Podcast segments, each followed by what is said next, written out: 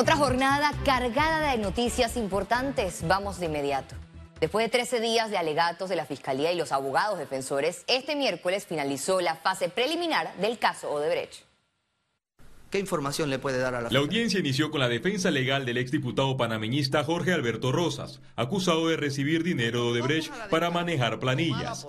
Manifestó que la firma de abogados de su cliente estableció una relación con la empresa brasileña desde el 2004 que el Ministerio Público jamás ha aprobado la ilegalidad del servicio. Después llegó el turno de Dinosca Montalvo, abogada de Fran de Lima. El exministro está acorralado por los señalamientos directos de los testaferros condenados que confesaron la trama de corrupción para la recepción de las coimas. Olmedo Méndez y, José Luis Saiz, ambos estaban en detención preventiva. Cuando ellos van la primera vez al Ministerio Público, ninguno relaciona a Fran de Lima con ninguna de esas dos empresas. Denunció selectividad porque los bancos no fueron procesados y calificó como un acto criminal la sanción de 220 millones de dólares hacia Odebrecht. Este es un proceso bíblico. Aquellos que en su momento tendieron la trampa, fueron armando, fueron poniendo fiscalía paralela. Terminaron los alegatos y la juez le dio la palabra al Ministerio Público. La señora fiscal tiene en este momento la oportunidad para pronunciarse únicamente en relación a las incidencias promovidas por los abogados defensores.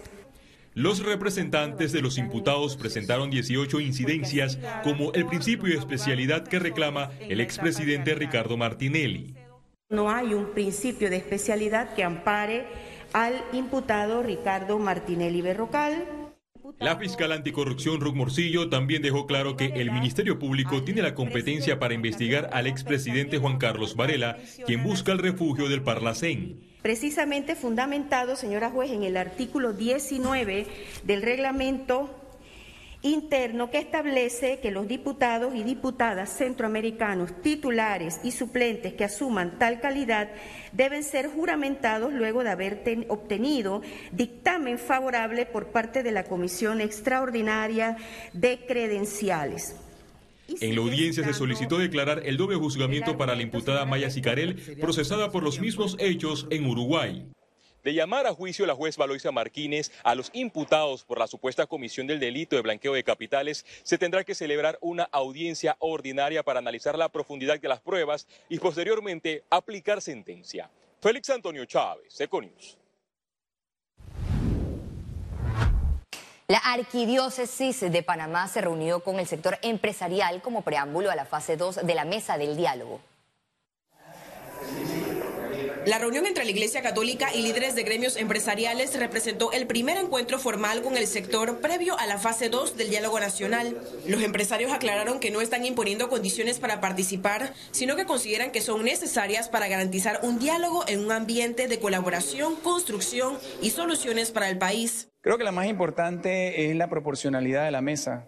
En este momento se plantea una mesa en la que van a participar tres alianzas con ocho miembros cada uno de la alianza y se pretende que se sienten ocho miembros del sector privado. Eso sería algo así como 24 y 8 y obviamente hay una falta de proporcionalidad que no puede llevar a, que se llegue a una conclusión que realmente sea un consenso de todas las partes porque habría una mayoría abrupta del otro lado. Estaremos haciendo eh, llegar nuestra posición formal al arzobispado para que entonces ellos lo discutan con el Ejecutivo también y ahí sigamos adelante eh, en, en ver cuáles son las siguientes fases. Una de las solicitudes es la revisión de los acuerdos de la primera fase. Y eso se da debido a que mucho se ha conversado, que se llegaron algunos acuerdos pero que no se han podido cumplir. Yo creo que es importante recalcar que a estos acuerdos que impactan al sector privado se llegó sin que el sector privado haya participado o haya sido sido parte de los mismos.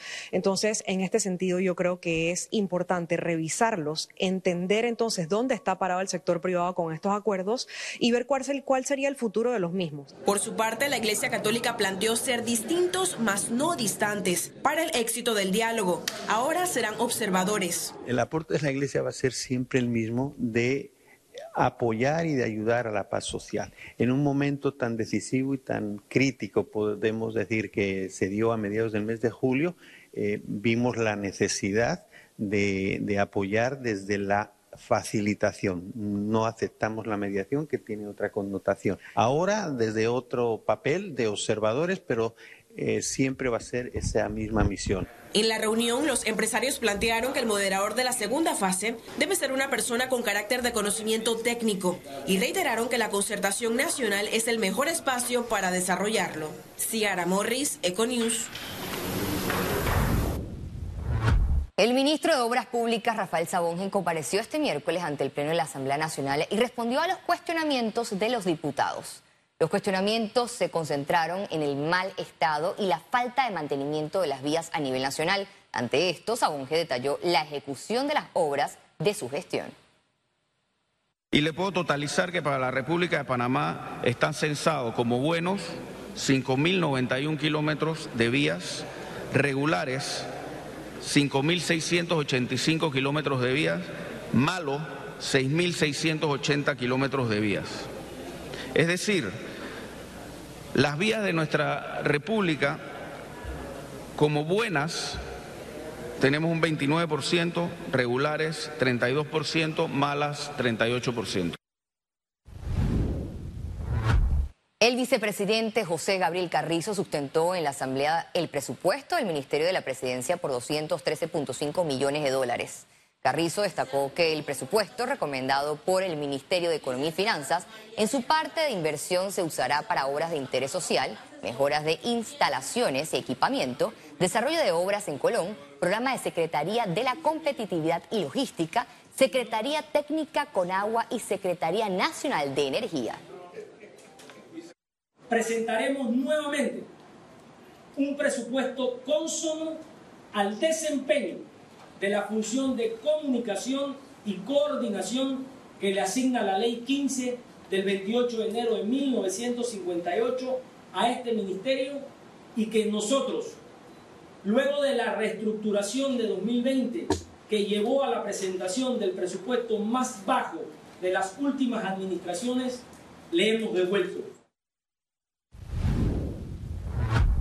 El diputado del PRD, Javier Sucre, aclaró que el proyecto de ley 890 no permite el doble salario. Que realmente ya el tema de la licencia con sueldo fue eliminado.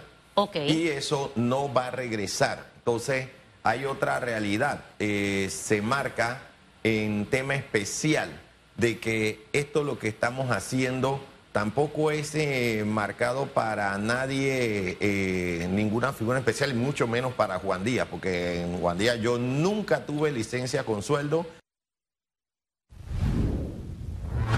A 16 días de la desaparición de la niña Aderlín Llerena Saldaña, el ministro de Seguridad Juan Pino descarta que haya sido secuestrada porque es la prioridad, ver este caso y qué pasó con la niña, porque realmente es un caso que nos llama mucho la atención, porque no hay rescate, no hay nada, hay un silencio total.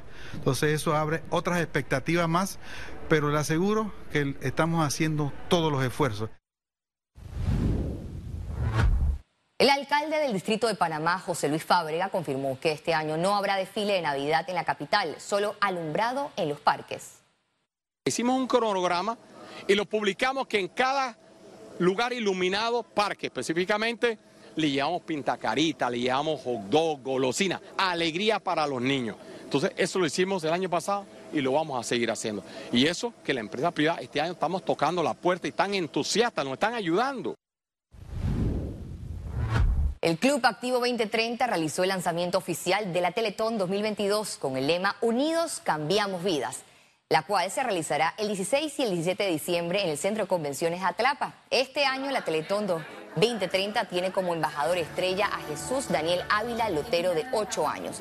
El lanzamiento contó con la presencia de embajadores estrellas quienes mostraron los suéteres y accesorios promocionales de la Teletón. Este año tenemos eh, como proyecto meta el quirófano híbrido, que es el primer quirófano híbrido que va a estar en el Santo Tomás. Esto va a ayudar a, ayudar a, mejorar la mora quirúrgica que tenemos en el Hospital Santo Tomás y adicional que el Hospital Santo Tomás es el hospital número uno en trauma en Panamá y atiende más de 400 mil personas de toda la población panameña con un 68% en la ciudad capital, 14% en oeste y el resto en la ciudad, en todas las provincias. La Contraloría dio a conocer los resultados de la encuesta de propósitos múltiples, la cual buscaba saber qué piensan los panameños en algunos temas relevantes como sociedad. El estudio mostró que un 49% de los ciudadanos está en desacuerdo que se aprueben leyes que promuevan la eutanasia. En cuanto al aborto, el 76% indicó que está en contra de modificar la ley para que la mujer tome esta decisión. Sobre la implementación de educación sexual, sexual en las escuelas, el 70% apoya esta iniciativa.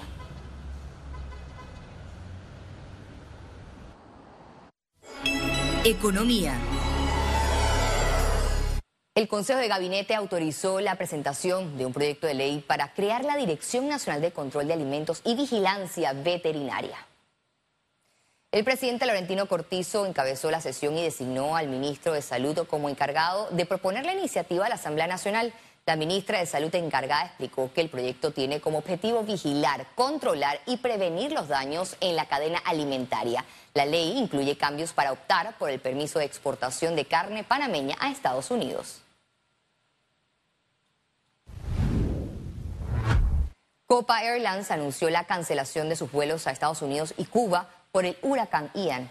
En un comunicado, la aerolínea canceló algunos de sus vuelos desde y hacia Orlando, Tampa y Miami en Estados Unidos y La Habana en Cuba entre el 28 y 30 de septiembre. Manifestaron a sus pasajeros con itinerarios afectados por la situación climática externa a la aerolínea que le brindarán la posibilidad de realizar cambios de fecha sin penalidad. Estos deben contactar al centro de reservaciones o su agencia de viajes.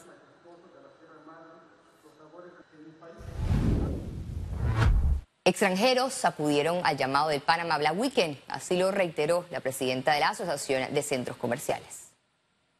De los que pudimos cuantificar, tuvimos 2.490 turistas que nos visitaron de diferentes eh, lugares. Este año siento que hubo una mayor eh, diversidad. Tuvimos personas de Brasil, Argentina, Uruguay, eh, Colombia, Costa Rica, Salvador, Guatemala, Dominicana, Cuba. La verdad que fue muy gratificante ver esa diversidad. Año tras año tenemos sorpresas y esa fue una.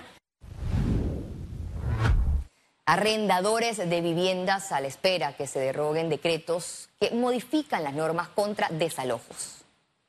Ya la pandemia está dejando de existir y ya estamos pasando a otro tema.